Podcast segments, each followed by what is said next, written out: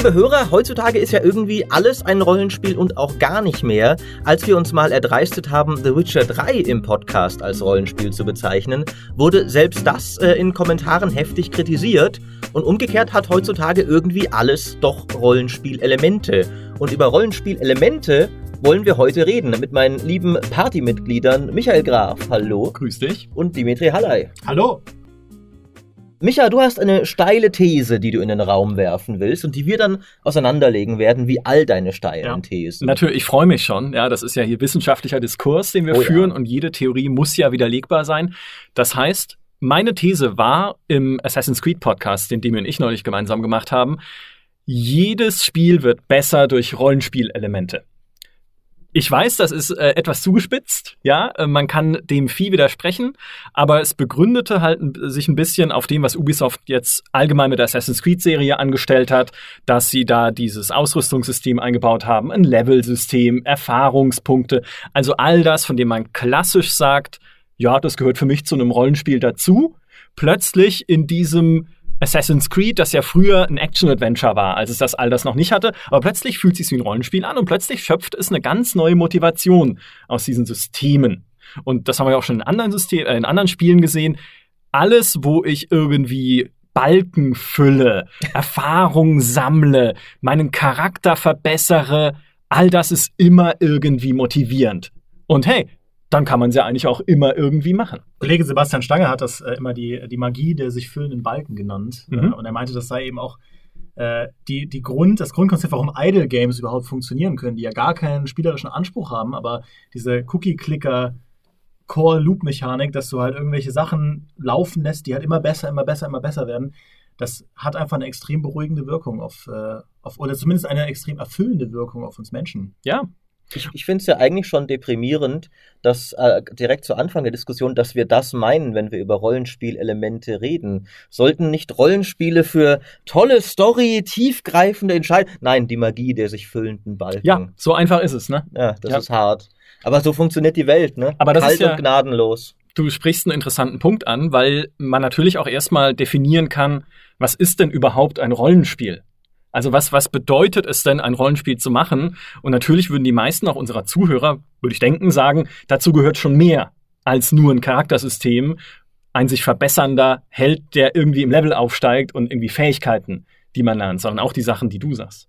Ja, Maurice und ich haben damals sogar im äh, Rollenspiel-Podcast wirklich diskutieren müssen oder lang darüber diskutieren müssen, was, ab wann ein Spiel ein Rollenspiel ist. Und das mhm. ist ja eben, du hast es ja auch in der Antwort schon angesprochen, Maurice, so ein ja, graduelles Ding, ab wann, weil man kann schlecht sagen, irgendwie diese fünf Merkmale muss ein Spiel haben, damit es zwangsläufig ein Rollenspiel ist. Allein beim Kampfsystem gibt es halt zig verschiedene Möglichkeiten, wie man das strukturieren kann. Und manches fühlt sich dann mehr wie ein Rollenspiel an. Auf der anderen Seite hat dann ein The Witcher trotzdem eher ein actionbasiertes Kampfsystem, also mhm. die neueren Witcher-Teile.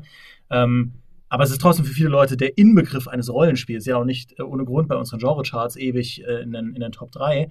Das heißt, man, bei anderen Genres ist es halt deutlich, deutlich leichter, einfach abzugrenzen, okay, du hast eine Knarre in der Hand, du schießt irgendwo hin und ziehst irgendwo hin und ballerst, ist wahrscheinlich ein Shooter. Ein Ego-Shooter basierend einfach auf der simplen Perspektivfrage. Ja, Perspektivfrage. Aber, und dann kommt Cyberpunk und zerhaut dir alles, oder Deus Ex natürlich, ja, weil ja. das ja plötzlich ein, ein Rollenspiel-Shooter ist. Genau, und dann sagen die Leute, das ist ein Shooter-Rollenspiel und bauen dann direkt solche, ja. solche Mix-Dinge, aber so ein wenn man jetzt wirklich mal definieren will, was ein rein rassiges Rollenspiel ist, ja, das also ist sehr, sehr schwierig. Ja, und ja. jetzt habe ich gerade, äh, just sogar gerade wieder was getestet, auch wieder CD-Projekt, die machen uns alles kaputt, die äh, den Gwent-Singleplayer als Rollenspiel verkaufen. Das machen sie in dem Fall auch durchaus gewiss aus Marketingkalkül, deswegen heißt es auch nicht mehr Gwent Thronebreaker, sondern Thronebreaker The Witcher Tales, weil ihnen auffiel, Witcher und RPG ist halt ein besseres Schlagwort als Gwent, aber man kann es auch nicht völlig von der Hand weisen. Du kämpfst zwar mit Karten, aber du baust dir auch eine Party auf. Deine Karten, dein Kartendeck funktioniert im Grunde wie ein Charakter, den du entwickelst. Du findest Items, dass du ins Deck, die du ins Deck tust.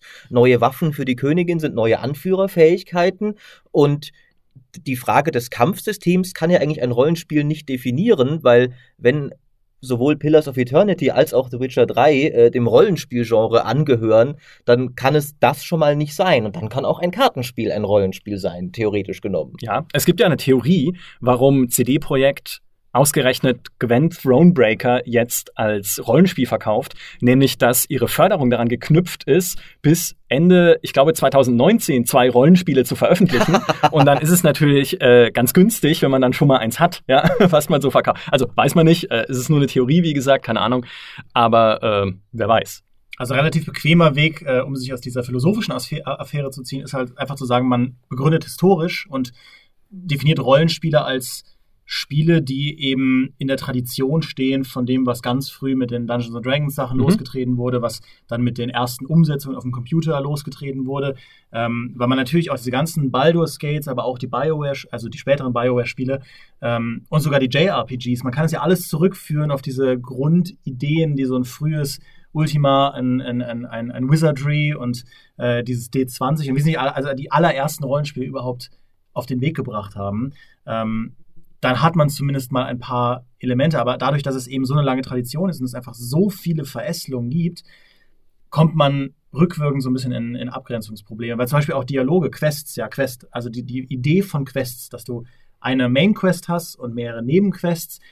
Ich kann mir, also mir fällt jetzt zwar kein Rollenspiel ein, wo es keinerlei Nebenquests gibt, aber ich kann mir durchaus vorstellen, dass man auch rein lineare Spiele, wenn sie genügend andere Mechaniken haben, als Rollenspiel bezeichnen könnte, wenn sie ein einen sau coolen Charakterbaukasten haben. Ja, zum Beispiel reine Dungeon Crawler. Mhm. Die kommen ja auch oft ohne, ohne äh, Quest-Systeme aus und trotzdem, dadurch, dass es eben ein Dungeon ist und dass es Level-Ups gibt und dass es Items gibt und Loot-Spiralen und du sammelst irgendwelchen Kram und so, definiert man das dann trotzdem irgendwo als Rollenspiel, wenn man nicht sagt, man rettet sich auf Dungeon Crawler als Unterbezeichnung. Ja, so ich glaube, die Rollenspiele, die Rollenspielelemente, wie ich sie gemeint habe, sind halt tatsächlich rein Core Loop mechanisch gedacht Fortschrittselemente. Also wirklich diese sich füllenden Balken und vor allem die sich entwickelnde Spielfigur. Und äh, ich mache, achso, ich kann, es kann natürlich keiner sehen, was ein Podcast ist. Ich bin manchmal so blöd, wenn ich jetzt Aber, aber ich, aber ich finde, so wie du es äh, ausgesprochen hast, ja. konnte man das schon hören. Also ich habe hier der, die Gänsefüßchen mit den Händen gemacht. Der, der gehobene Podcaster, der, der weiß ja, solche Dinge mit seiner Stimme zu vermitteln. Ja, richtig. Und ich finde, inzwischen sind wir gehobene Podcaster. Und da habe ich kein Anführungszeichen drumherum gemacht. Das meine ich genau so, wie ich es gesagt habe. Du machst nie Anführungszeichen um irgendwas, Maurice. Bei dir ist alles immer ernst. Ja, ich bin immer ernst. So ja. bin ich. Das war, wir sind hochstufige Podcaster, weil wir sind natürlich auch unser eigenes Rollenspiel Rollenspiel hier immer besser zu werden und neue Talente zu lernen, unter anderem Gänsefüßchen mit der Stimme zu, äh, zu nennen.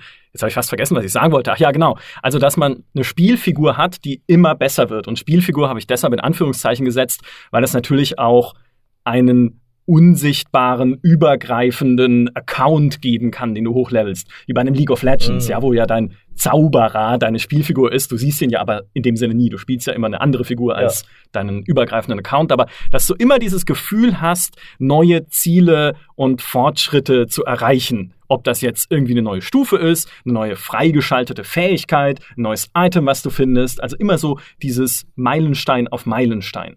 Und das gibt es zum Beispiel in, in anderen Genres vielleicht auch, aber nicht so ausgeprägt. Natürlich kannst du sagen, in einem Shooter ist ein Meilenstein, wenn ich ein Level abgeschlossen habe und eine coole Zwischensequenz sehe oder sowas. Aber beim Rollenspiel, in dem Sinne, ist es halt wirklich eine mechanische, eine Systemik sozusagen. Ja, wobei ja interessanterweise bei Assassin's Creed dann auch noch mehr von dem, von der ich sag mal, das jetzt Anführungszeichen von der Metaebene des Rollenspiels auch gleich mitkam, weil mhm. sie ja auch dann Sachen wie mehr Dialoge mhm. und Sachen wie, wie Entscheidungen, die du triffst, mit eingebaut haben, zusammen mit den, äh, mit den, äh, mit den rein spielmechanischen Sachen. Das heißt, sie haben da schon dieses etwas äh, umfassendere Rollenspielverständnis angewandt. Ich glaube, in dem Sinn ist tatsächlich Rollenspielverständnis meint The Witcher 3. Also wenn du ein Open-World-Spiel hast, das jetzt sagt mehr Rollenspiel, dann gibt es dieses eine Vorbild, das jeder weiß, das am Olymp oben steht. Äh, und äh, selbst wenn manche Kommentatoren bezweifeln mögen, ob es überhaupt ein Rollenspiel ist, glaube ich, in der Industrie gibt es diesen Zweifel nicht. Kein Assassin's Creed-Entwickler wird sich hingesetzt haben, Moment, wollen wir uns bei Rollenspielentwicklung wirklich an The Witcher 3 orientieren? Das ist doch eigentlich gar keins. ich glaube nicht, dass diese Konversation je stattfand, irgendwo, irgendwann. Aber ich glaube tatsächlich, was äh, Micha angesprochen hat, dass die, dieses System von Level-Ups und in irgendeiner Form Erfahrung so direkt eben schon so aussehen muss, weil wenn du zum Beispiel einen Shooter nimmst, einen linearen Shooter, einen Call of Duty, da wirst du ja auch besser, aber Level-Ups und Erfahrungspunkte repräsentieren einfach unheimlich unmittelbar in einer Spielmechanik das Gefühl von Wachstum und von größer werden. Und Ja. das hast du, das kannst du auch versuchen, äh, narrativ, also durch die Story aufzufangen, indem dein Charakter irgendwie, weiß ich nicht, immer cooler aussieht oder eine immer coolere Rüstung hat. Aber wenn sich das spielmechanisch nicht auswirkt, dann ähm, glaube ich, fehlt dieses Gefühl von Progression. Und es hat eben eine ganz eigene Magie, wenn du Levelbalken füllst. Und ich finde, das perfideste Beispiel dafür sind wirklich einfach diese ähm, Perk- und Level-Up-Systeme von Multiplayer-Spielen, die ja, Ja. Mit, einem, mit einem Modern Warfare losgetreten wurden. Weil eigentlich ist das ja widersinnig. Eigentlich sollte ein gutes Multiplayer-Spiel durch die Matches unterhalten,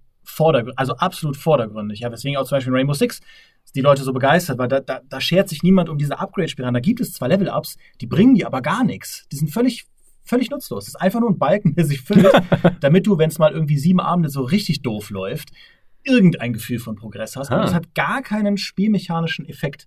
Äh, Du kriegst auch nicht irgendwie eine Lootbox, wenn du Level-Up machst, wie bei Overwatch. Du bekommst auch keine zusätzlichen Erfahrungspunkte, wenn du Level-Up machst. Es gibt dann dieses Renown-System, mit dem du dir Sachen kaufen kannst. Aber Rainbow Six Siege hat das nutzloseste Level-Up, das ich je in der Spielegeschichte gesehen habe, weil es einfach gar nichts macht. Aber ähm, bei so vielen anderen Multiplayern ist es eben fast schon jetzt in den vergangenen Jahren ein bisschen mehr, es hat ein bisschen abgeebbt, obligatorisch geworden, dass du eben diese Upgrade-Mechaniken drumherum hast. Wie damals bei, wir haben es ja schon oft im Podcast erwähnt, aber selbst bei so einem Tomb Raider Multiplayer, diese Tagged-on-Multiplayer, die so draufgepackt wurden, einfach nur damit man Multiplayer hat. Und da, da war immer so eine Art von Mechanik dabei, weil es sich befriedigend anfühlt. Und es ist halt so widersinnig, weil wenn du aber wirklich das Gefühl von Progress an sowas koppelst, dann versaust du dir fast immer deine Spielbalance in Multiplayern. Wenn du äh, For Honor hat das Problem seit Jahren, die haben jetzt zum, zum Release von ihrem Marching Fire Add-on wieder ihre Pro Progressionsmechanik über den Haufen geworfen. sie ist zwar in der, wie es grundsätzlich funktioniert, ist es ähnlich geblieben, aber da hatten sie ja bei Release, dass du wirklich durch die Ausrüstung, durch den Loot, den du bekommen hast, besser wurdest ist natürlich furchtbar für eine Balance, weil dann natürlich die High-Level-Spieler, die irgendwie ganz viele haben, immer besser sind als die Low-Level-Spieler. Und dann haben sie gesagt, okay, wir machen es über Side-Grades. Du bekommst neues Gear und es verbessert manche Dinge, macht andere Dinge schlechter. Hat dann aber wohl, haben zu wenige Spieler verstanden und deswegen haben sie es jetzt mit so Perk-Vorteilen gehandelt. Aber es ist ganz, ganz schwierig, sowas einzubauen, so dass es in Multiplayer funktioniert. Aber man lässt trotzdem nicht davon ab, weil es die Leute so tief befriedigt, jenseits von den Matches, unabhängig davon, wie sie gespielt haben, irgendeine Form von Fortschritt zu haben. Aber Ja. du hast eine Sache bei Rainbow Six äh, nicht erwähnt, die das Level-System natürlich auf jeden Fall macht, nämlich dass ich hingehen kann und sagen kann, hey du, welches Level? Ah, 5. Ja, ich bin 200. das, das ist die Funktion. Ja, und damit ist ja auch äh, Rainbow Six jetzt ein Rollenspiel. ja, ja, hat. genau, genau. Ja, Ja, ein, genau. ein klassisches Ein klassisches RPG. ähm, aber es ist, ja, es ist ja tatsächlich so, dass sehr viele Spiele zeigen, dass dann im, im Zweifelsfall doch eher die, die höheren, noblen Rollenspielwerte wie gute Story und sowas, die sind, die im Zweifelsfall wegfallen können, weil ein gutes Levelsystem motiviert auch ohne. Ja. Ähm, und wohingegen, ich meine, ich gehöre zu den Spielern, die sagen, eine gute Story funktioniert wieder, mo- motiviert wiederum auch ohne äh, Gameplay. Da stimmen wir wahrscheinlich auch alle überein, aber Ja. ähm, ich, das, das, das, das soll jetzt nicht so abwertend klingen, wie es klingt, aber die breite Masse, würde ich sagen, mehr Leute würden sagen, ich habe lieber das Levelsystem ohne Story, als umgekehrt. Also mehr Leute spielen, äh, spielen reine Level-Games, als jetzt zum Beispiel in Life is Strange. Hm. Ich weiß nicht mal, ob man das bewusst sagt. Also ich weiß nicht, ob jemand da steht und sagt, hör mir doch auf mit Story, ich will meine Balken. Ja? Nein, das nicht, aber im, im, im Zweifelsfall halt, was macht dir Ja. mehr Spaß? Und natürlich auch die, die Story ist halt irgendwann durcherzählt. Das Level ist nie durcherzählt. Wenn du Level 200 bist, kannst du immer noch Level 201 werden. Mhm. Ja.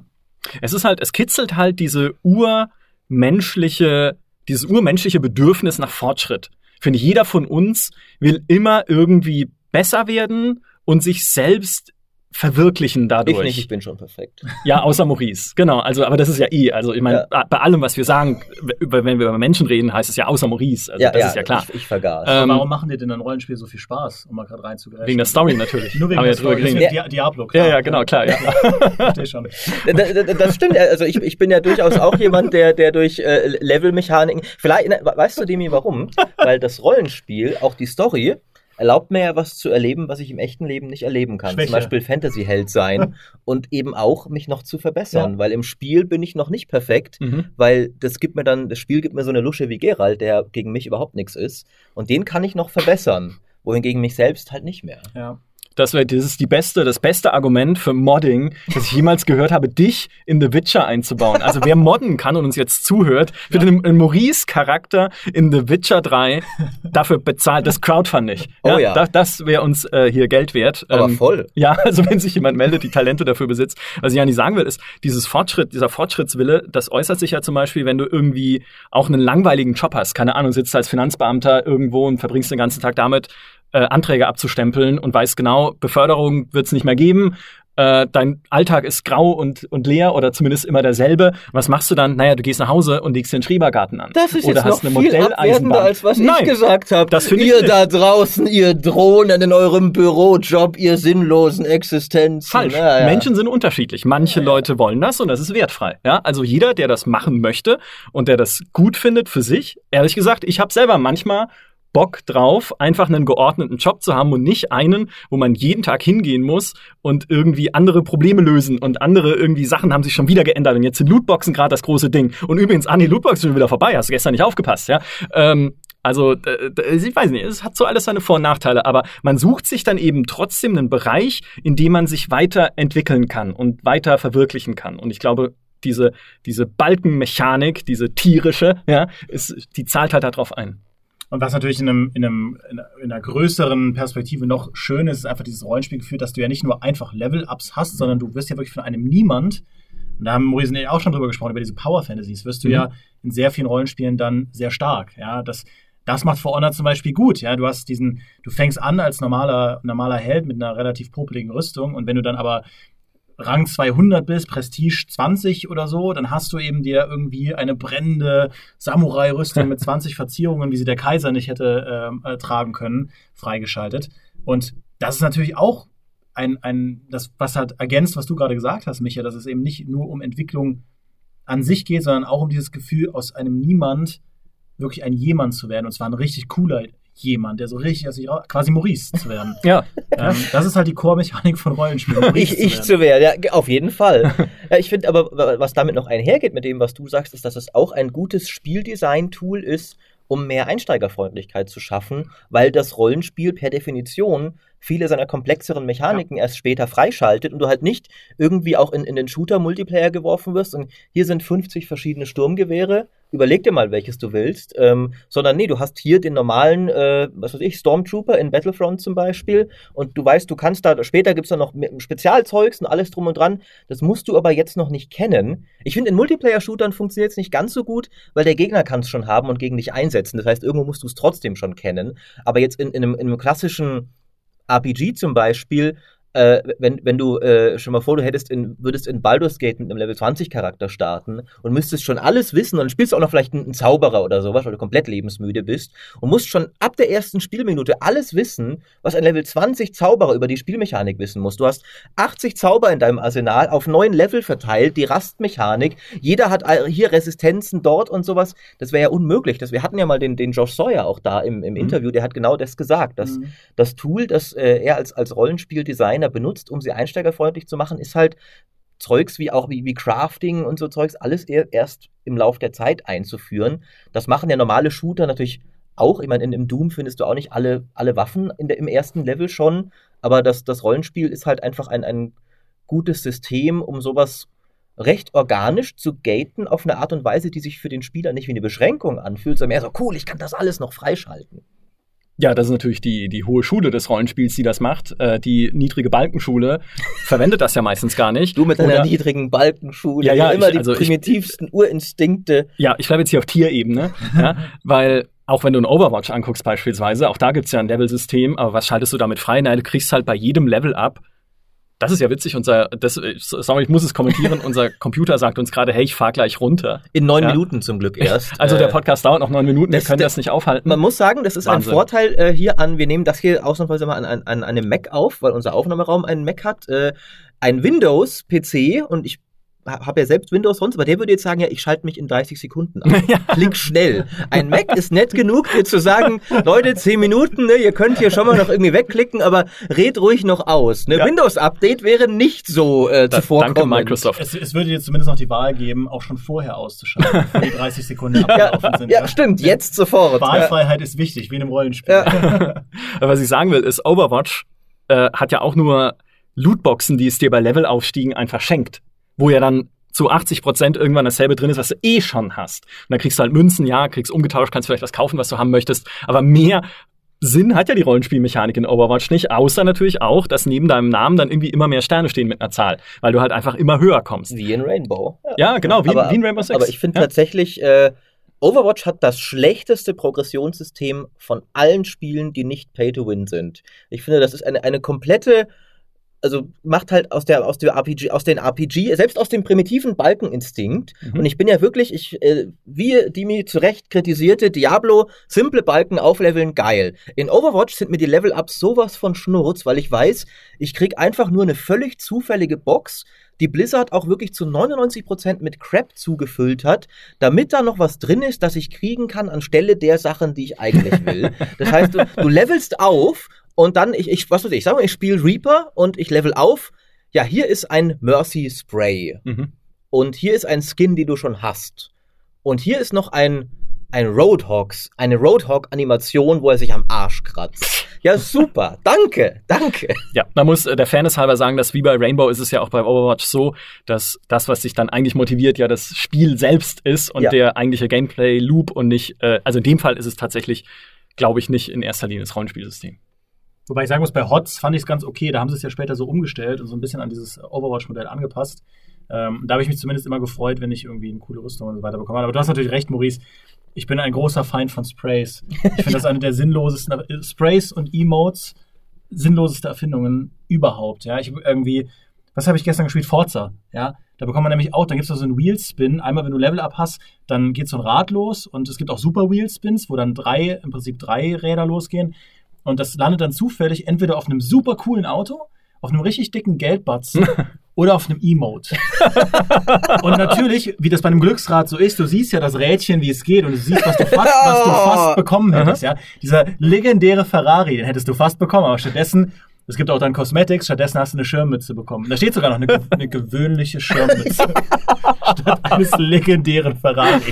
Du denkst dir, was mache ich mit meinem Leben? Ja. Was, was zur Hölle mache ich hier? Oh Gott. Gut, man spielt Forza nicht für äh, diese Upgrade-Spiralen, aber es ist wirklich so, die Leute müssen halt ganz viel Kram da reinmachen, damit dieses Upgrade-Zeugs lang genug funktioniert. Ja, ja wobei ich halt finde, also bei, bei Heroes of the Storm hat es mich irgendwie auch weniger gestört als in Overwatch. Ich habe aber das ist rein, rein subjektiv. Ähm, vielleicht liegt es auch daran, dass ich mit MOBAs versierter bin. Es gibt sehr wenige Overwatch-Helden, mit denen ich gut bin. Mhm. Weil ich kann nicht zielen, ich kann nicht ausweichen. Das heißt, es fällt fast alles weg. Ich kann Diva spielen, die genug aushält. Ich einfach frontal reinrennen, alles sprengen. Das geht. Und ich kann Reaper spielen, weil der von hinten angreift, ohne dass der Gegner sich wehrt. Und das war's. Das heißt, es gibt zwei Helden, für die ich gerne Skins hätte. Ich kann aber deutlich mehr in einem MOBA spielen. Das heißt, wenn ich da, was soll ich mit, mit Sylvanas spiele und dann kriege ich einen Skin für Leoric, der sich komplett anders spielt, dann kann ich das trotzdem machen. Ähm, und auch vom, vom Stil her gibt es da mehr Helden, die mich ansprechen. Das heißt, das ist rein subjektiv, aber das habe ich das Gefühl, da hat es mich auch viel weniger immer gestört.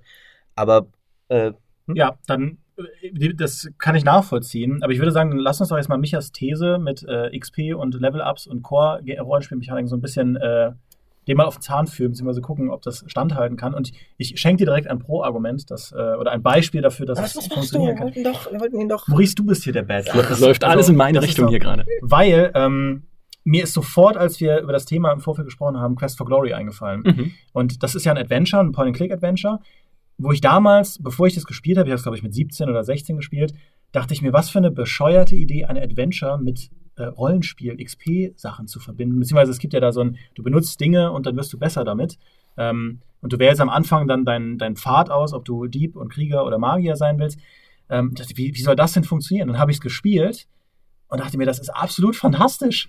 Das macht es so viel besser. Warum hat nicht jedes Adventure so eine Art Mechanik? Weil du, du, du kannst diese Wahl, die du am Anfang hast, ob du Magier, Dieb oder sonst was sein willst, das bestimmt nur, ähm, also wenn du dann quasi als Magier, als gewählter Magier magische Dinge tust, dann bekommst du nur dafür Punkte, diese Sierra-Punkte, die es früher noch gab, da wurdest du ja mhm. bewertet in einem Adventure.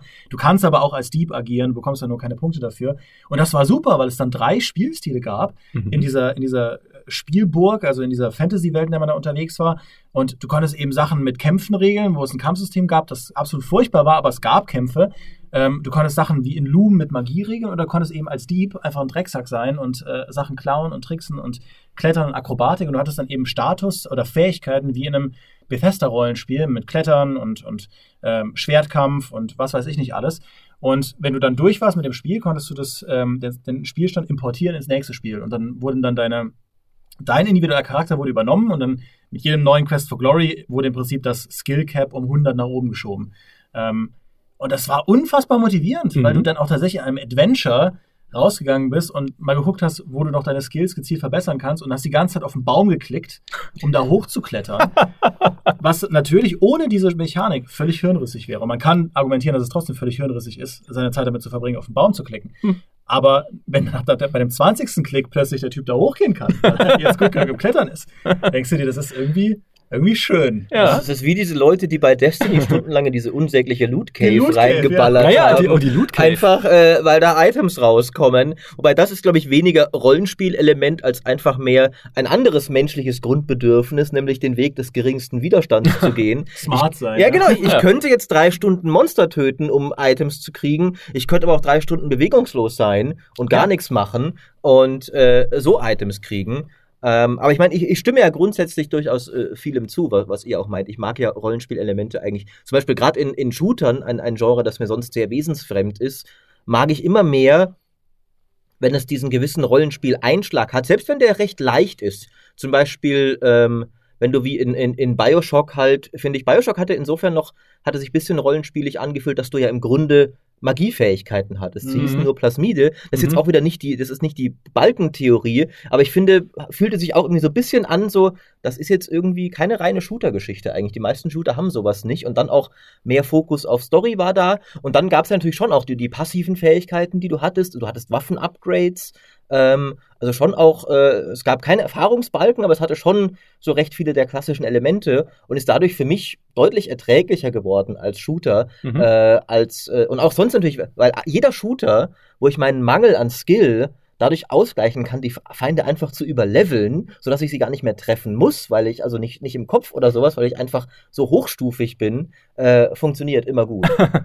Ein anderes Beispiel dafür wäre ja, wo es einfach klarer erkennbar ist, das Rollenspiel wäre ja System Shock oder System Shock 2 mhm. damals, wo es ja auch keine Level-Mechanik gibt im eigentlichen Sinne, aber wo du ja Upgrade Naniten findest, sind es, glaube ich, in System Shock 2, mit denen du dir dann an irgendwelchen Stationen Upgrades kaufst für deine Hacking-Fähigkeiten, für deine irgendwie äh, Wissenschaftsfähigkeiten, dass du Feinde analysieren kannst und mehr Schaden anrichtest, für deine Waffenfähigkeiten, dass du andere Schießprügel da nutzen kannst und so weiter und so fort. Und auch das ist super motivierend. Und so, mein, mein Faktencheck im Kopf ist immer Thief.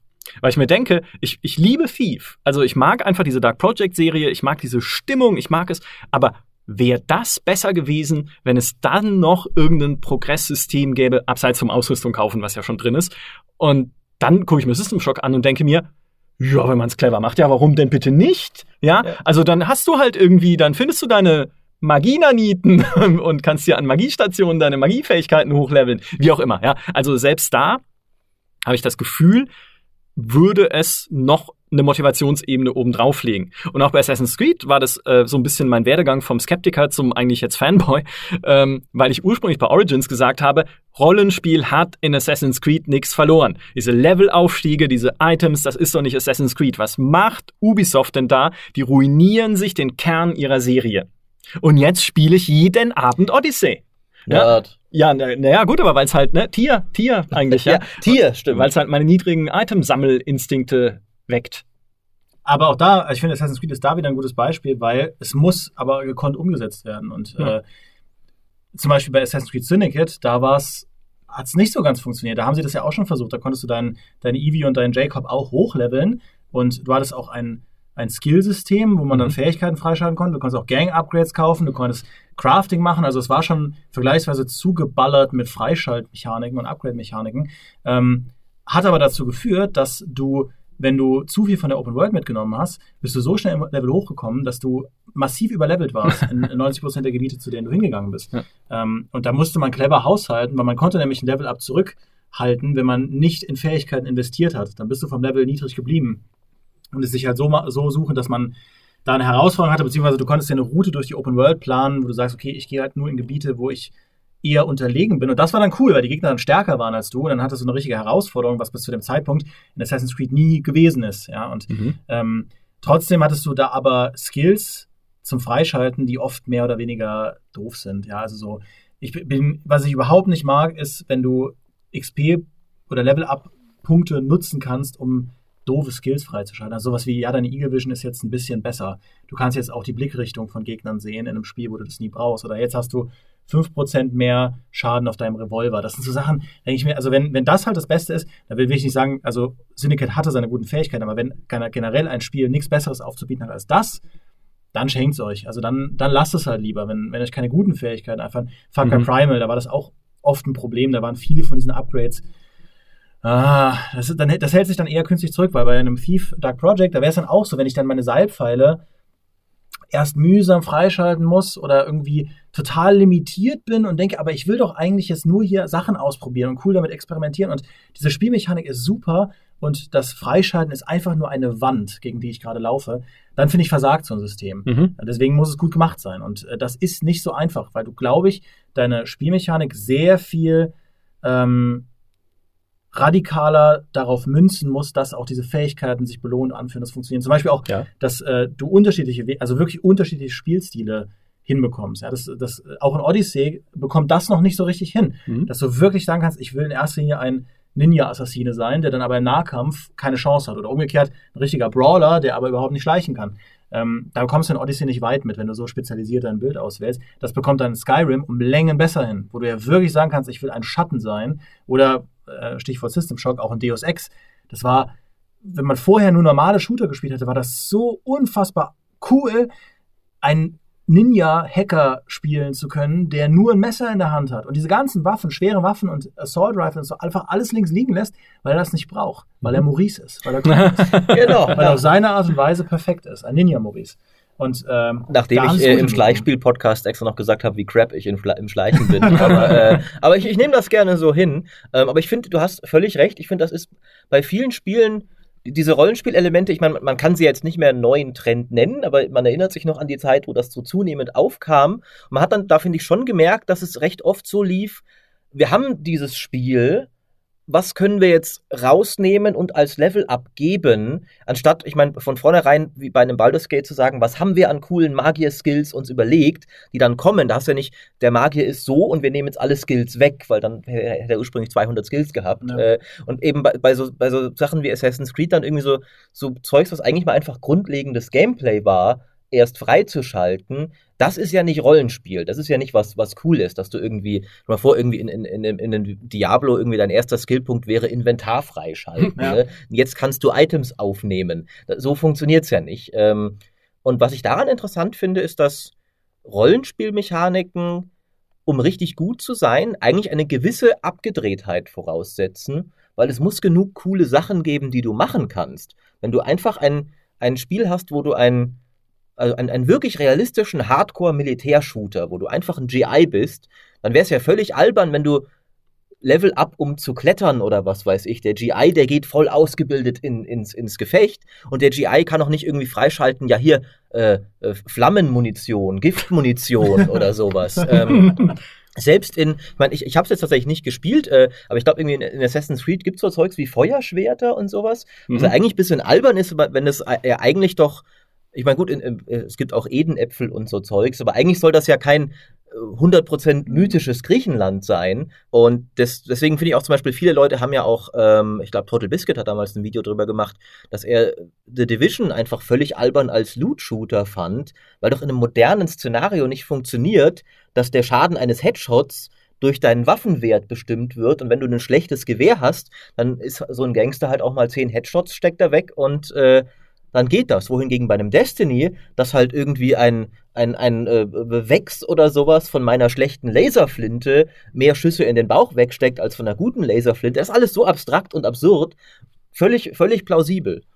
Ja, das ist, ich weiß nicht. Also ich würde dieser Division-Argumentation nicht notwendigerweise folgen. Natürlich ist es halt einfach ein Designproblem, dass sie diese Bullet Sponge-Gegner haben, die eigentlich ja nur Menschen sind. Mhm. Und du hast nur ein Gewehr. Also äh, ein normales Gewehr auf, trifft auf normalen Menschen und die eigentliche Veränderung oder die eigentliche Skalierung ist nur in den Werten, die du ja nicht siehst auf den ersten Blick. Gewehr ist ein Gewehr, Mensch ist Mensch. Ja, was machst du jetzt? Problem. Ähm, aber das könnte man ja auch intelligenter lösen, indem man irgendwie den Menschen mal eine Rüstung anzieht oder mal einen Hut aufsetzt, der eine Kugel abhält oder einen Helm oder so und dir dann halt auch Waffen gibt, bei denen du klar erkennst, okay, diese abgesägte Schrotflinte aus dem Baumarkt ist halt nun mal schlechter als äh, die glattpolierte, schönere Jackhammer Shotgun aus dem Militärarchiv nebenan oder so. Ähm, ist ja witzig, Division zeigt nämlich noch was anderes oder auch Destiny, eigentlich jedes Online-Spiel, jedes Service-Game noch einen anderen Fallstrick von so Online, äh, von so Rollenspielelementen, nämlich du willst ja den Leuten immer Progression ermöglichen. Nur irgendwo ist eine Level Cap und irgendwo ist die Entwicklungsmöglichkeit am Ende. Dann sagst du, klar, wir sind ja schlaue Entwickler, machen wir ein Add-on oder ein DLC und erhöhen die Level Cap.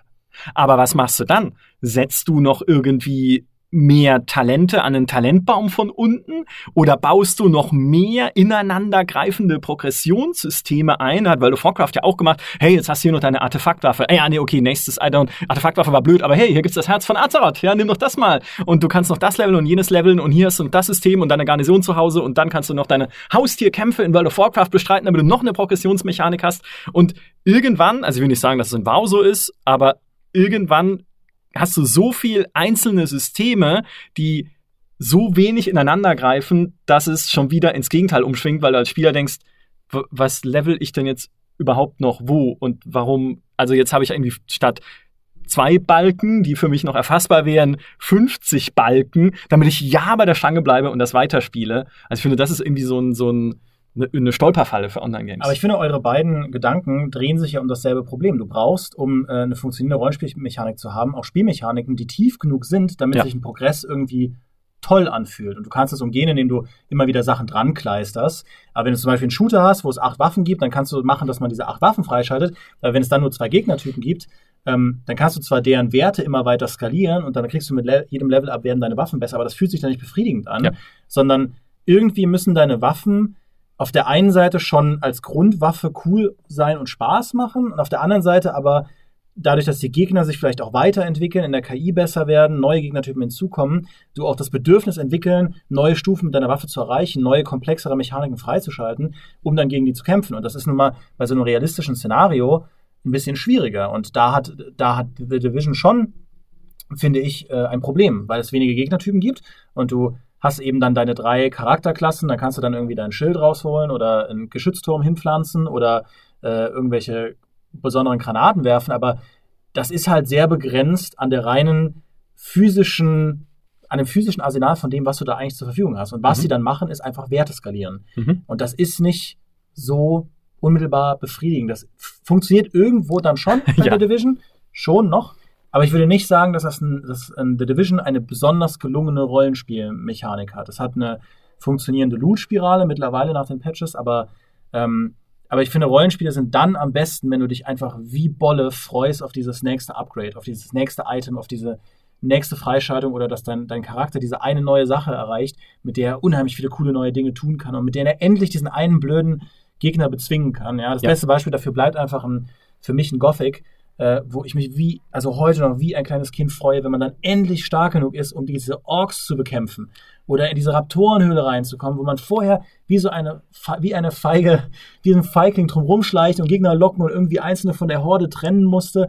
Und jetzt kannst du einfach da durchlaufen mit deinem coolen Zauber und machst die weg und musst nicht mal einen Finger rühren, weil du Maurice bist. Ja. Und ähm, das ist dann, das funktioniert dann. Ja, das ist, das ist tatsächlich ein wahnsinnig spannender Gedanke, weil es ist ja wirklich, wenn man überlegt, was gutes Rollenspiel ist, so, dass das sehr oft eine strategische Komponente hat.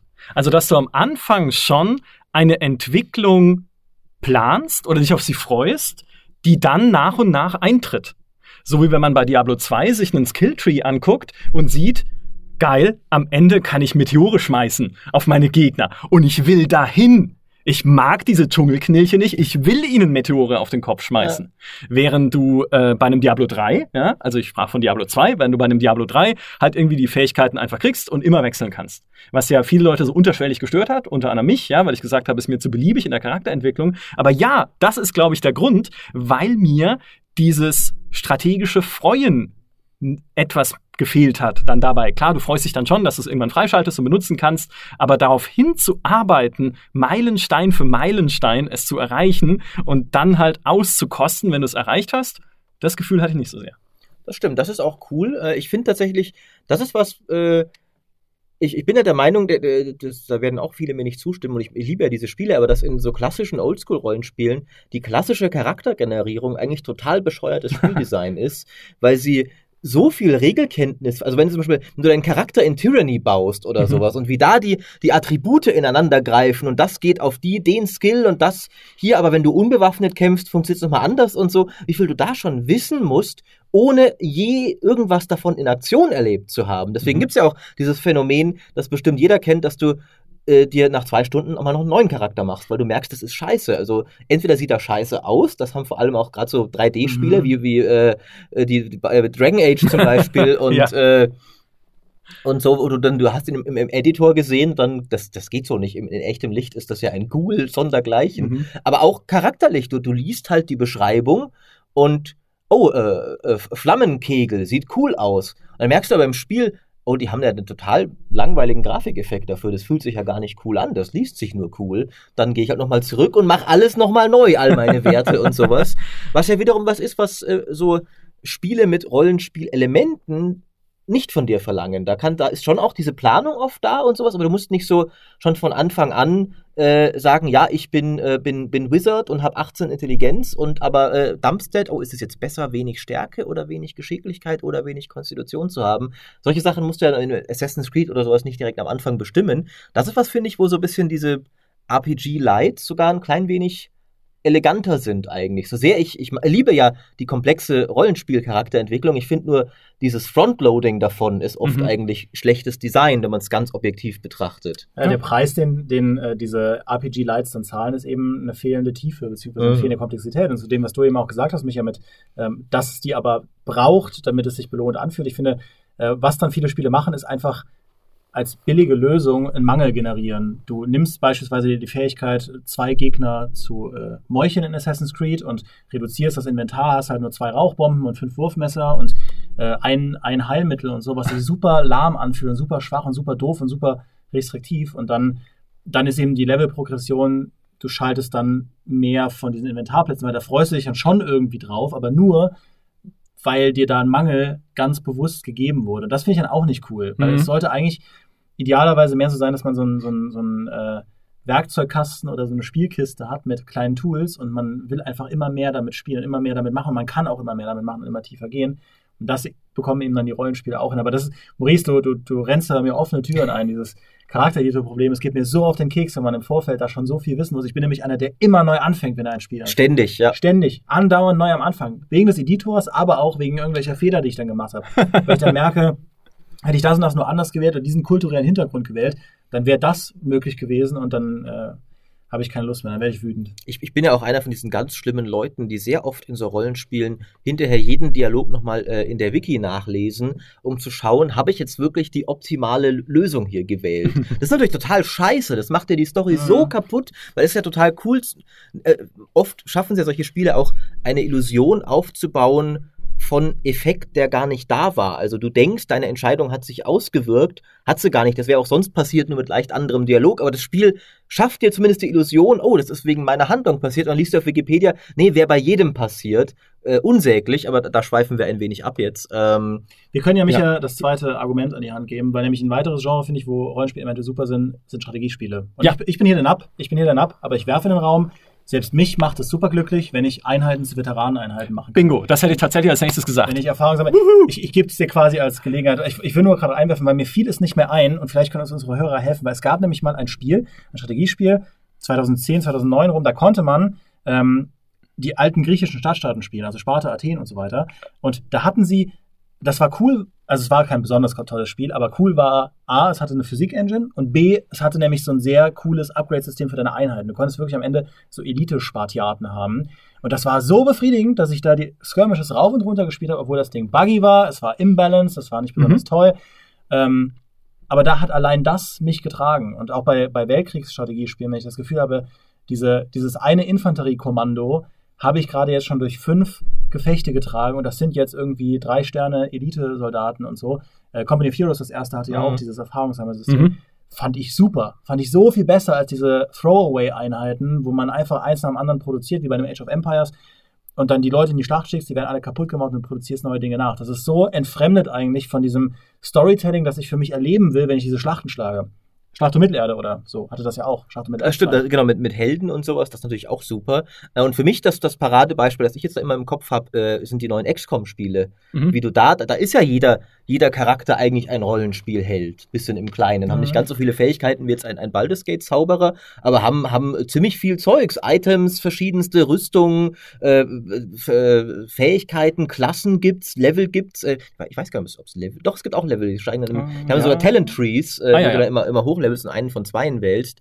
Und äh, die tiefste Story berührt dich nicht so, wie in XCOM deinen liebsten Soldaten zu verlieren, weil er direkt vorm Gegner stand und 99% Shotgun-Trefferchance trotzdem versenkt Ja. hat. Äh, es, also es gibt, es gibt keine größeren Emotionen in Spielen. Werf jetzt einfach mal in den Raum als diesen Moment. Ähm, Allerdings äh, habe ich tatsächlich auch die ganze Zeit schon äh, im Hinterkopf zu sagen, dass ich Echtzeitstrategie auch als ein Genre anfinde, wo äh, als Beispiel empfinde, wo Rollenspielelemente sehr sehr sehr viel Schlechtes getan haben. Nämlich äh, sie haben das ganze Genre in den in den Orkus katapultiert, weil ja Warcraft 3 toll, wir haben Helden drin, damit man die Helden steuern kann, machen wir nur noch kannst nicht mehr als äh, irgendwie was war es zehn Einheiten angewählt haben und äh, oder zwölf, Zwölf, oder sowas. ich, ja. Und ja, wenn, wenn schon drei davon Helden sind, brauchst du dann die anderen neun wirklich noch? Können wir nicht einfach Dota spielen? Und schon war das Echtzeitstrategie-Genre im Eimer. Und tatsächlich, ich mag es sehr gerne, entweder wie Dimi sagte, meine Truppen aufzuleveln, oder wenn der Held kombiniert ist mit dicken Massenschlachten. Aber so dieses Element, dass du irgendwie nur noch winzige Truppen hast und, und es eigentlich mehr ein Rollenspiel mit, mit zwei, drei Creeps noch drumrum ist, finde ich, das finde ich unschön. Das ist dann für mich nicht mehr richtig coole Echtzeitstrategie. Also Schlacht um Mittelerde war für mich genau richtig. Da hast du halt einen Gandalf drin, aber immer noch 300 Orks auf der anderen Seite und nicht drei Orks und irgendwie zwei Gondorianer und noch irgendwie ein Nazgul. Ähm, oder auch Total War Warhammer hat das schön. Da hast du auch geile Helden, aber die stehen an der Spitze einer riesigen Armee. Mhm. Das ist super. Aber Rollenspielelemente so weit, dass der Held einfach die Einheiten mehr oder weniger anfängt zu verdrängen, das finde ich nicht schön. Ja, aber das siehst du halt, Geschichte wird von Siegern geschrieben. Ja, das oder ist leider Fall wahr, ja. Von Verlierern, ja. Warcraft 3 hat sich, also, oder das Strategiegenre hat sich ja sein Grab geschaufelt, eben Ja. mit diesen Rollenspielelementen, weil Thanks, Leute Blizzard. plötzlich gemerkt haben, es ist viel motivierender, einen einzelnen Helden hochzuleveln und mit Items auszustatten, als äh, 600 äh, ja, Panzer in Command Conquer auf die Feindbasis zu kübeln und zu Das, gucken, das was hat nichts mit passiert. Motivation zu tun, Micha, sondern mit Blödheit. Ja, eine Einheit ist ja einfacher zu steuern als 100 Ja, Einheiten. ne? aber zum Beispiel Generals hat ja, CNC Generals hat ja auch Rollenspielelemente eingebaut, weil du ja deinen General hochgelevelt hast, den du hattest, der dann Spezialfähigkeiten hatte. Hat sie, glaube ich, freigeschaltet dann durch Level-Ups, oder? Das, das war im Lauf eines Spiels hattest. Das Ja. finde ich auch immer cool Genau. bei Strategiespielen. Dieses, das hatte, das hatten die meisten Spiele von dem Entwickler. Schlacht um Mittelerde ist ja auch von den Generals-Machern. Hatte ja auch diesen, diesen Spellbaum, wo du dann, indem du Feinde getötet hast, Punkte gekriegt Mhm. hast, die du dann investiert hast in, in Zauber. Ähm, das finde ich ist auch ein sehr cooles System. Ich Ja. weiß nicht, ob man das noch Rollenspielsystem nennen kann. Irgendwie. Es, Nee, ist, es- es ist so Balkenfüllen auf jeden Fall, aber es, es gibt halt nicht mal mehr einen Charakter, den du verbesserst, sondern also Ja, das meinte ich ja vorhin. Ne? Manchmal Mhm. kann es halt auch nur ein äh, Geist sein, den du verbesserst. Äh, der Geist deiner Fraktion, aber es ist trotzdem ja Progress. Ne? Also du kommst ja trotzdem weiter, entwickelst dich weiter, schaltest neue Dinge frei. Klar, die sind dann wieder zurückgesetzt im nächsten Spiel, aber dann bist du wieder motiviert, es wieder zu machen. Ja. Und arbeitest wieder darauf hin, den Balken zu füllen und neue Sachen zu lernen. Und äh, wie die mir schon sagt, das gibt's ja auch in vielen anderen Strategiespielen. Alleine schon in Civilization 4, als man zum ersten Mal seine Einheiten spezialisieren konnte bei Level-Ups. Früher, okay, ja, haben sie sich irgendwie hochgestuft, da haben sie halt mehr Schaden angerichtet. Auch gut, ja, äh, besser als nix. Aber dann konntest du halt auch noch sagen, okay, der Speerträger hier ist jetzt mein Heiler. Alle Einheiten, die mit ihm auf einem Feld stehen, heilen sich jede Runde. Und das haben sie ja danach noch immer weiter verfeinert. Irgendwie den Typen mache ich jetzt zum Experten Hügelkämpfer, damit er halt irgendwie, wenn er auf einem Hügel steht, mehr Schaden anrichtet oder mehr äh, Verteidigungsstärke entwickelt in irgendeiner Form. Und auch dieser Spezialisierungsgedanke ist halt einfach so fesselnd, wenn du denkst, okay, den Typen ist auch so ein emotionales Investment, wie du sagst bei XCOM. Den Typen habe ich in Civilization über 2000 Jahre durch die durch die Steinzeit, ja, über die irgendwie Renaissance. Ja, er, er, er, war mal Keulenschwinger, jetzt ja. ist er Panzerfahrer. Ja, genau. Und es ist immer noch, es ist immer noch Bob, ja, immer noch Bob der Keulenschwinger, der jetzt in diesem Panzer sitzt. Und jetzt haut er halt jedem auf die Fresse, ja, weil ich ihn so hochgestuft habe. Äh, Heroes of Mind Magic, genau dasselbe. Mhm. Ja, ist eigentlich auch, wenn du guckst, drauf guckst, ist ein Strategiespiel. Ja, musst halt gucken, wie ziehe ich meine Einheiten in der Schlacht. Aber das eigentlich Motivierende daran sind ja nicht die Taktikschlachten, sondern die Rollenspielelemente, dass du über diese Karte reitest, neue Items findest, deinen Helden weiterentwickelst. Das ist halt der, ja, das ist der, der Kern des Spiels. Crusader Kings, ehrlich gesagt. Da gibt's zwar keine Level-Ups und kein klassisches Progressionssystem, aber immer diese rollenspielähnlichen Charaktere, mhm. die da total im Fokus stehen. Ist völlig egal, ob dein Land Erfolg hat auf dieser Strategiekarte oder seine Grenzen erweitert oder Kriege gewinnt. Also ich will nicht sagen, völlig egal, es kann schon motivierend sein. Du bist ein sein. guter Herrscher. Ja klar. Ich Solange es meiner Familie gut geht, soll das Volk doch hungern und darben und sterben. Das Schöne an Crusader Kings ist ja, es ist auch dann lustig, wenn es ihr nicht gut geht. Gerade dann. Gerade dann eigentlich. Oder auch im Prinzip, äh, worauf ich aber hinaus will, ist, eigentlich sind schon viele klassische Mechaniken in globalen Strategiespielen eigentlich Rollenspielmechaniken im Herzen. Weil auch beim ersten Civilization, du sammelst Forschungspunkte durch deine ja, Taten, durch den Bau von Bibliotheken und so weiter, um nach und nach immer mehr Fortschritte freizuschalten. Und auch da in der strategische Skilltree quasi, das ja, stimmt, in, einem, ja. in einem großen Skilltree. Und auch da der strategische Gedanke, ja, ja, momentan kämpfe ich hier noch mit dem Holzstock in der Hand, aber warte halt mal ab. Ich weiß schon, da hinten sind die Schlachtschiffe. Da ist ja? die Atombombe. Genau. Gandhi, ne, was ja Sack. ein sagen wir mal, sehr vereinfachtes Bild von menschlicher Forschung ist und menschlichem Fortschritt. Aber es funktioniert halt. Ja. Ich will halt die Schlachtschiffe irgendwann haben. Und wenn ich schon am Anfang sehe, dass ich sie irgendwann kriege, ist es halt noch mal motivierender. Und so haben sie ja auch bei den neuen Civilizations jetzt versucht, mehr Progressionssysteme langsam reinzubauen. Der Einheitenfortschritt ist eines davon. Es gibt die ähm, Gott, wie heißt es, mir kommen immer die Namen aus, äh, irgendwie die Tradition, die man freischaltet mit Kulturpunkten. Regierungen und sowas. Genau, du schaltest Regierungsformen, Regierungsbausteine frei. Du schaltest äh, nicht nur einen Forschungsbaum frei mit Technologien, sondern auch einen zweiten mit diesen zivilen Fortschritten, diesen, diesen, äh, ja, das sind ja die Regierungen unter anderem. Also ja, es gibt halt immer mehr Dinge zum Freischalten, immer mehr Punktekonten, die du tatsächlich bewusst und gezielt füllen kannst, indem du bestimmte Dinge tust. Und ja, das ist alles so gut, das ist alles so toll.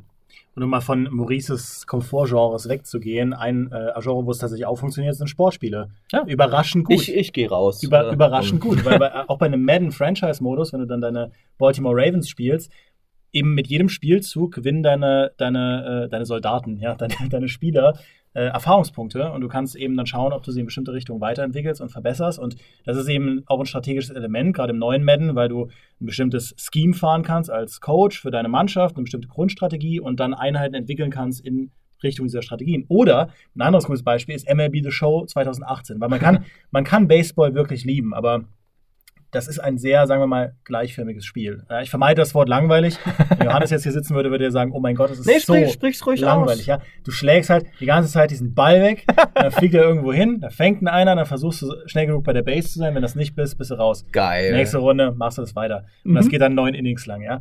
Ähm, Hammer. Also super, Sport. super, super repetitiv und äh, Ähm, ich versimplifiziere das jetzt, liebe Sportfreunde, aber ähm, in diesem Road to the Show-Modus von MLB hast du eben deinen eigenen Charakter und du hast dieses Skyrim Learning by Doing ähm, Fortschrittssystem. Das heißt, du schlägst hin, wie in einer normalen Karriere schlägst du den Ball die ganze Zeit, aber du bist besser damit. ja? Und du kannst verschiedene Schläge probieren und alles, alles, was du im Spiel tust, füllt irgendeinen Balken, macht dich in irgendeiner Hinsicht besser. Oder wenn du, wenn du verkackst, wirst du schlechter in dem, was du gemacht hast. Wenn du den Ball so richtig versemmelst, wie es im echten Leben so ist, dann verlernt man die Fähigkeit.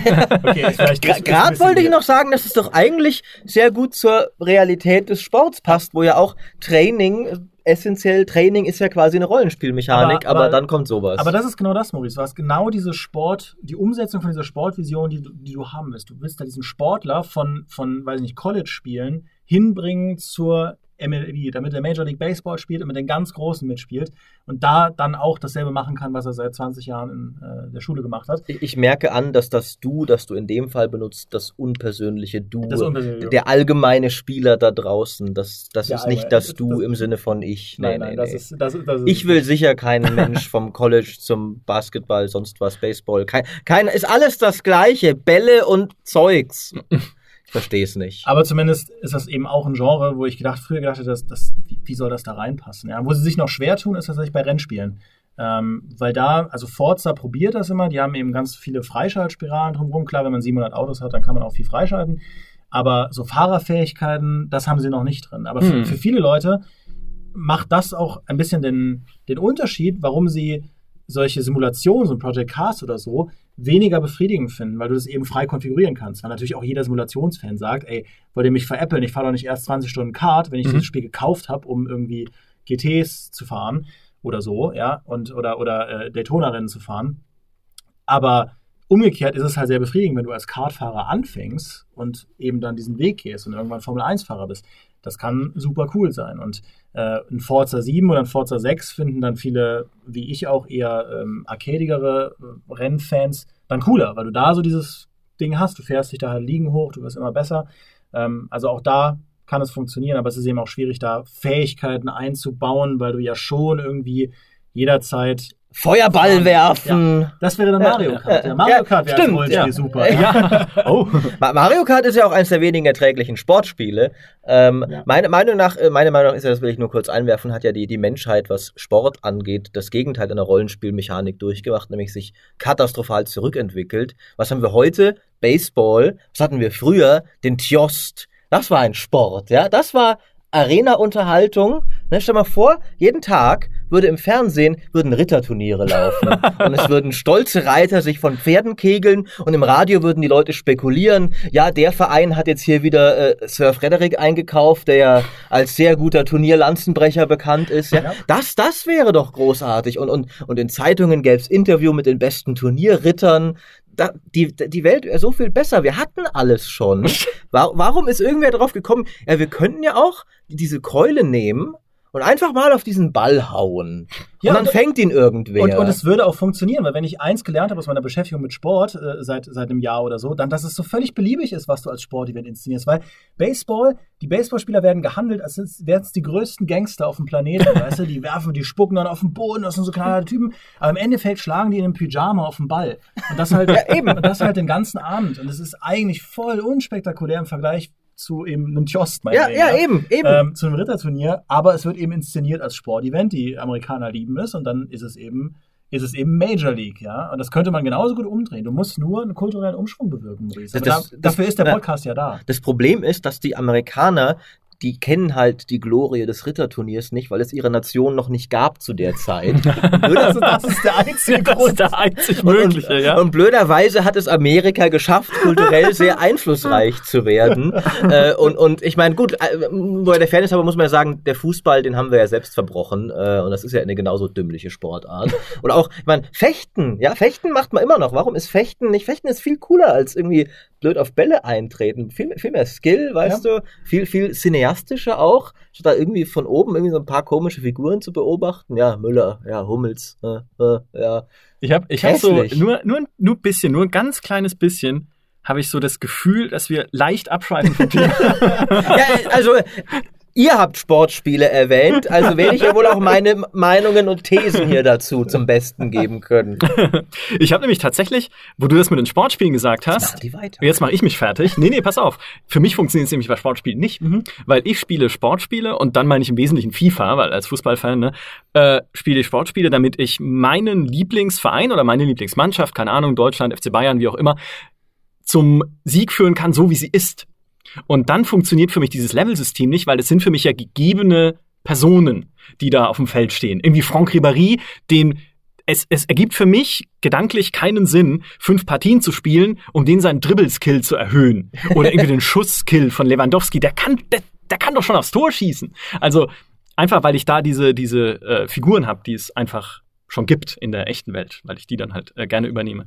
Ähm, Und ich wollte noch was anderes sagen, das habe ich jetzt natürlich vergessen, weil ich mich einfach, weil ich mich wegen dem Toast ja. einfach so durch bin. Ja, jetzt. ja dann, dann widerspreche ich noch mal kurz dir von vorhin. Während du nämlich hier die mir widersprichst, äh, widerspreche ich deinem Civilization-Beispiel. Ähm, ich finde nämlich bei Civilization haben sie es total übertrieben damit. Äh, ja, Einheiten aufleveln ist schon cool, aber ich finde, es gibt Grenzen davon, in einem riesigen Globalstrategiespiel, wo ich doch bitte irgendwie eine halbe Weltkarte und zehn Städte verwalten will, dann will ich doch nicht bei jedem einzelnen Scout einen achtstufigen Skilltree haben, ja, soll der sich jetzt schneller in Ebenen bewegen oder in Dschungelland? Soll er sich, soll er weitersehen auf Hügeln oder soll er weitersehen an der ja später Küste? upgraden ja, zu einer besseren Einheit. Ja, aber ich habe trotzdem haufenweise davon und und äh, also klar noch so irgendwie eins von zwei, drei Spezialisierungen vielleicht, aber warum, warum braucht jede blöde Einheit gleich einen ganzen Skill-Tree? Vor allem auch noch mit so, mit so komisch spezifischen Mini-Verbesserungen. Immer, ja, besser, wenn, wenn du in einem Dschungelhügel stehst und der Feind von hinten kommt,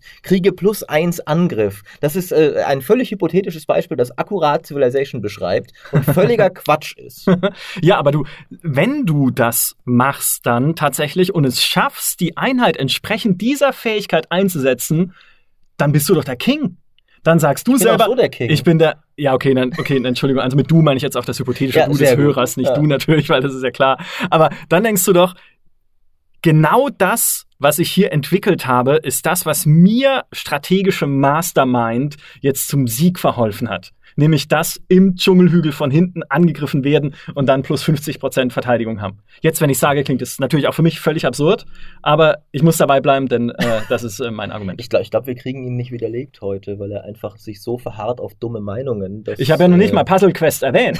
ja, wir haben noch nicht mal angefangen mit Puzzle Quest, was ja äh, immer noch nach wie vor. Neulich hat schon jemand in die Kommentare geschrieben, jetzt, wo du es noch 50 Mal gesagt hast, will ich es jetzt auch mal spielen, wo wir dann rausgefunden haben, das gab es nicht mal für Android, aber es gab es dafür für Steam, also auf PC äh, auch erschienen.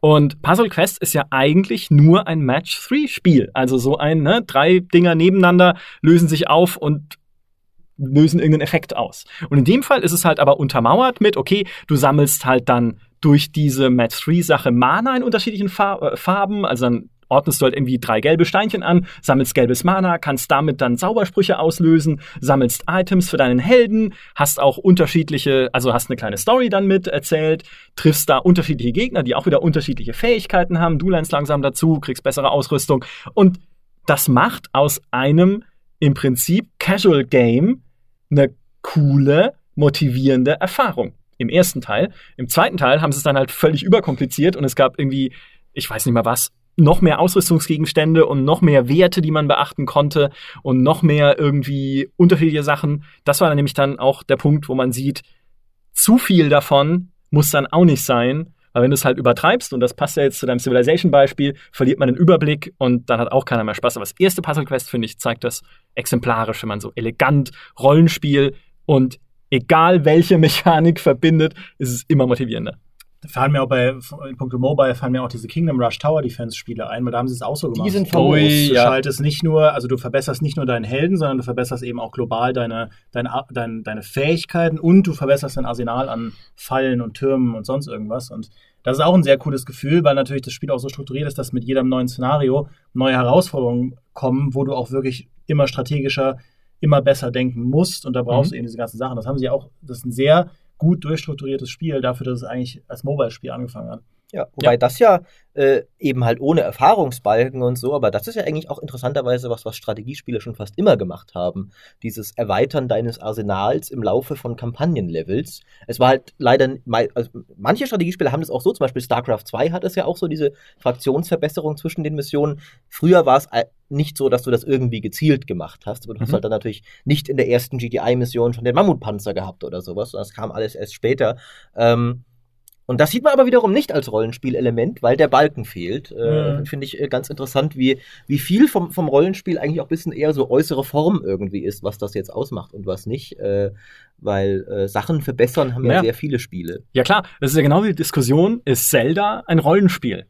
wo dann irgendwie auch wir, äh, das sind ja, das kriegt man nach außen gar nicht mit, aber das sind ja erbitterte Diskussionen, die in unserer Redaktion stattfinden, über sowas eigentlich Unwichtiges wie eine Genre-Einordnung, aber wo wir dann sagen, nein, nein, nein, nein, Zelda ist kein Rollenspiel, weil es gibt eben genau diese mechanischen Aufstiege ja nicht. Also es keine Charakterpunkte, äh, keine Erfahrungspunkte, keine mhm. Charakterstufen, aber du hast ja durchaus Fortschritt, indem du äh, neue Module findest für deinen Shika-Steine, also neue Physiksachen, die du anstellen kannst in der Welt, neue Dinge, die du ausprobieren kannst. Also auch da hast du ja Progression drin und wirst stärker, aber es fehlt halt dieser tierisch-mechanische Teil des sich füllenden Balkens und der, der steigenden Zahl.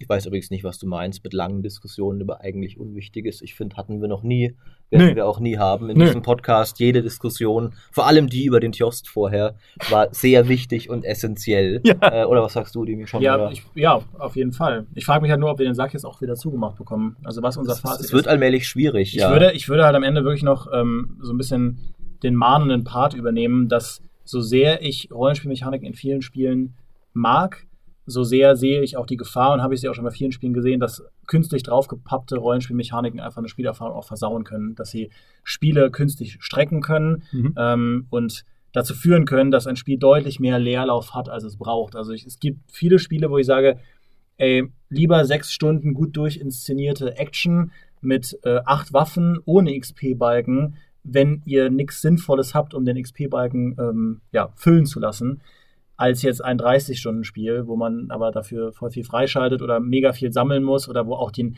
der Wiederspielwert künstlich erhöht wird durch irgendwelche Skillpunkte, die man finden muss in einer, in einer Map und so, um Sachen freizuschalten, finde ich dann blöd. Und ähm, wie, wie es immer so ist, wenn halt Sachen besonders lukrativ für Publisher sind, werden sie totgetreten. Und ich finde auch bei Rollenspielmechaniken hat man das in den letzten Jahren oft genug erlebt, dass sie draufgesetzt wurden, weil sie genau da drin gut sind. Sie strecken halt Spielzeit, das ist ja diese Grind-Debatte. Grind-Debatten sind ja, mhm. also der, der Inbegriff von Grind ist ja, du, du sammelst Kram, um Balken zu füllen.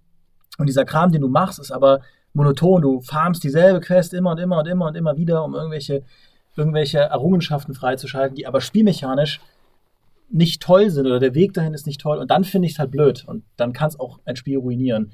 Wenn es gut gemacht ist, dann ist es gut. Das ist wieder so ein blödes, differenziertes Fazit. Ja. Ne? Knallharte Ansagen. Das war ja nur meine Meinung. War, jetzt kannst du ja ein Fazit Aber ich, äh, ich, also ich, stimme dir da äh, zu und würde auch die, die Warnung noch ein wenig äh, weitergehen, weil ich finde es äh, durchaus bedenklich, dass sich die Rollenspielelemente in mancherlei Hinsicht so ein bisschen mehr hinentwickeln zu mehr einem Vehikel noch für die Mikrotransaktionen. Also dass inzwischen das, was du freischaltest, manchmal halt auch dann einfach irgendwie random Boxen sind. Was mhm. ja, also ich meine, stell mal vor, in, in, Diablo würdest du mit jedem Auflevel eine zufällige Fähigkeit bekommen. Was für ein Scheiß wäre das denn? Ähm, und das soll jetzt plötzlich ein cooles Modell für Shooter oder sowas wie Battlefront zum Beispiel, Battlefield, äh, nee, Battlefront. Ach Gott, Shooter. He heißen alle gleich. Warum können sie nicht für Strategiespiele sein? Warcraft, Dawn of War, Warhammer, das sind gute Namen.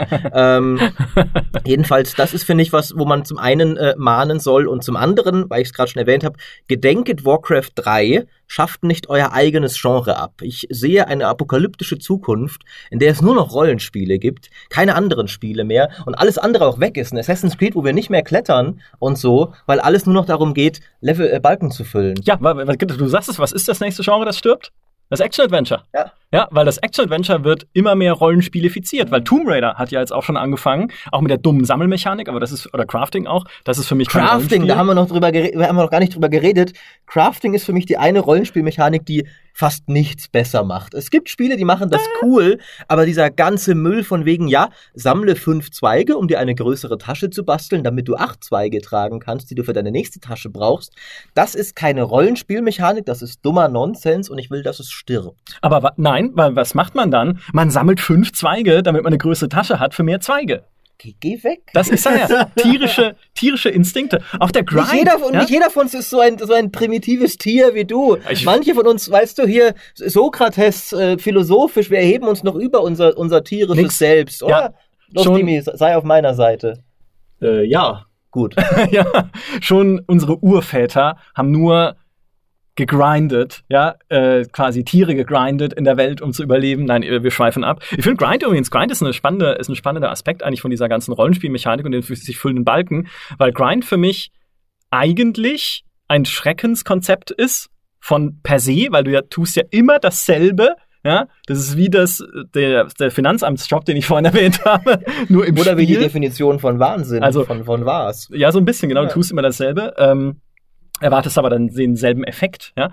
Äh, und was aber Grind dann oft so befriedigend macht, ist ja, wenn, wenn er halt einen audiovisuellen Impact hat, ne? Weil so ein bisschen dein konditioniertes Goldklimpern in Diablo, dein konditioniertes Quietschen, wenn die Kiste aufgeht, dein konditioniertes Geräusch, wenn die, äh, wenn das Kartenpaket aufplatzt in Hearthstone. Gut, bei Hearthstone ist natürlich noch mehr Spiel drin als nur Grind, aber das finde ich ist dann immer sehr befriedigend an Grind und dann das Coole. Aber das ist vielleicht was, was man in einem eigenen Podcast mal besprechen muss, weil wir sind ja schon weit über der Stundengrenze. Mein Appell ist ein ganz anderer. Vergesst alles, was Thema war dieses Podcasts. Wir brauchen zwei Sachen. Eine Witcher 3 Mod mit Maurice. Oh ja. Ja. Und ein Tjost-Spiel mit Rollenspielelementen, wo man dann das Pferd hochleveln, neue Lanzen freischalten und Aber äh, kosmetische echt? Rüstungen aus Lootboxen ziehen kann bei Levelaufstieg. Aber, aber bitte guckt euch doch mal an, wie diese Ritter sich früher albernst ausstaffiert haben. Dann kriegst du halt noch irgendwie einen Helm, wo ein kompletter Eber oben drauf ist. Also ein echter Eber, der lebensgroß ist. Völliger Al so viel Zeug. Und, und das wäre das, das, wär das erste Spiel, wo du auch völlig legitim Pferderüstungen verkaufen könntest. Ich meine, wa- was es da für Möglichkeiten gäbe.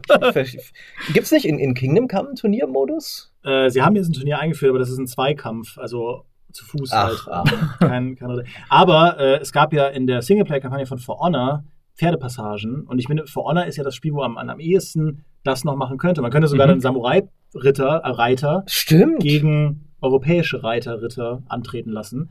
Ähm, Wie, wie cool wäre das denn? das Dann wär so tjostest du mit einem Samurai gegen einen Wikinger. Und dann machen die ein Add-on, wo sie Burgbelagerungen einbauen. Die stattdessen So ein auch einfach, einfach nur eine Spur machen müssten, wo zwei Pferde aufeinander knallen. Das wäre viel geiler. Aber ich, ich, ich, ich frage mich das jetzt echt, also wenn ihr da draußen was habt, gab es, es muss doch zumindest irgendwann mal ein Spiel schon mal gegeben haben, wo du einen Tjost machen kannst. Ja, klar, also, bei, di- äh, bei hier bei Dings, bei, äh, wie hießen das damals auf dem Amiga? Ähm, ah, Defender of the Crown? ja, genau. Da hast du Ja, da ging's. manchmal, genau. Sehr gut. Ja, also immerhin, das wäre geklärt. Es existiert, aber es existiert natürlich leider keine moderne Version davon. Das stimmt. und wenn wir eines wissen, das Einzige, was Spiele besser macht, ist moderne Grafik. Ja. Ich weiß jetzt gerade gar nicht mehr, in Witcher 3 hast du im, im Blood and Wine machst du ja ein Turnier mit, aber ich glaube, da ist kein Tjost dabei. Da ist schon Pferdekampf Da- irgendwie. Aber ich weiß weiß ich nicht mehr, nicht ob es ein. Aber das wäre doch perfekt kombiniert, wenn ihr mich eh schon reinmoddet in Witcher 3, dann könnt ihr da doch noch, dass, ich, dass man mit Plötze dann einen Tjost reiten kann. Das wäre doch super. Weil Witcher 3 hat sonst alles, was man braucht an Grafik und sowas.